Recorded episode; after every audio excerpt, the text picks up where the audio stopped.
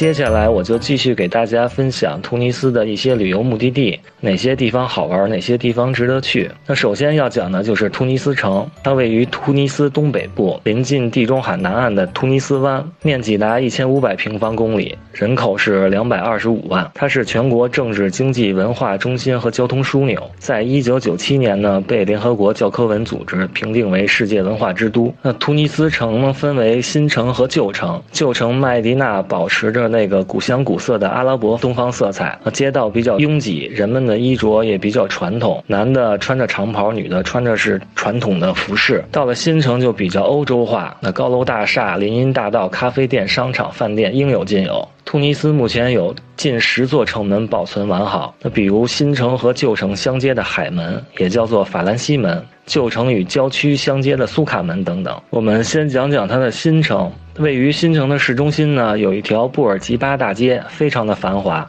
它被誉为是突尼斯的香榭丽舍大道。这条街的道路中间是人行道，它走到头是一个方尖中的石碑。在人行道的周围呢，都是树，呃，四季常青。两旁坐落着银行、商店、咖啡馆，咖啡馆的环境都十分的优雅。这条街的东头呢是共和国广场，它树立着总统布尔吉巴骑马的铜像；西边呢是独立广场，那有突尼斯古代有名历史学家卡尔敦的铜像。这条街呢还坐落着突尼斯的市立剧院。那街的远处就是突尼斯湾。如果您逛这条街的时候走累了，可以坐在旁边的咖啡店喝一杯咖啡，晒晒太阳。我觉得这样度过一个下午也很轻松惬意的。在独立广场北边呢有一座教堂。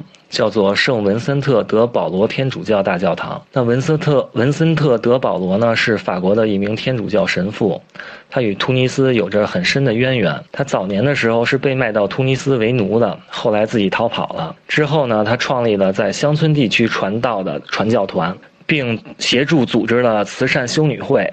罗马教廷呢，于1737年对他册封。后来他被奉为慈善事业的保护神。这座教堂呢，是天主教突尼斯教区的主教教堂，属于摩尔复兴、哥特复兴和新拜占庭式的混合风格。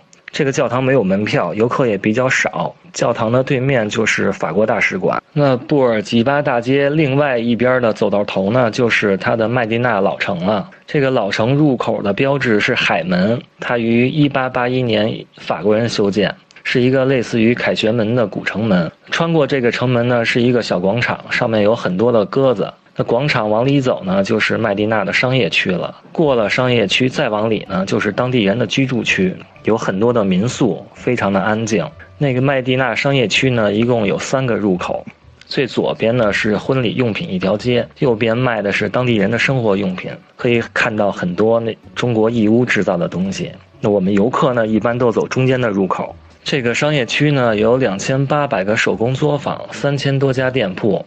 各种的小作坊和店铺呢，组成了不同的小巷，经营特定的产品。那比如香料巷、服装巷、金银首饰巷、餐饮巷等等，它分得很清楚。在这些巷子的旁边呢，还有一些卖零食的，比如说干果呀、椰枣呀、橄榄、奶酪等等。您走累了，还可以坐下来喝一杯突尼斯特色的薄荷茶。那突尼斯城的麦地那呢，也是被列入了联合国的世界文化遗产。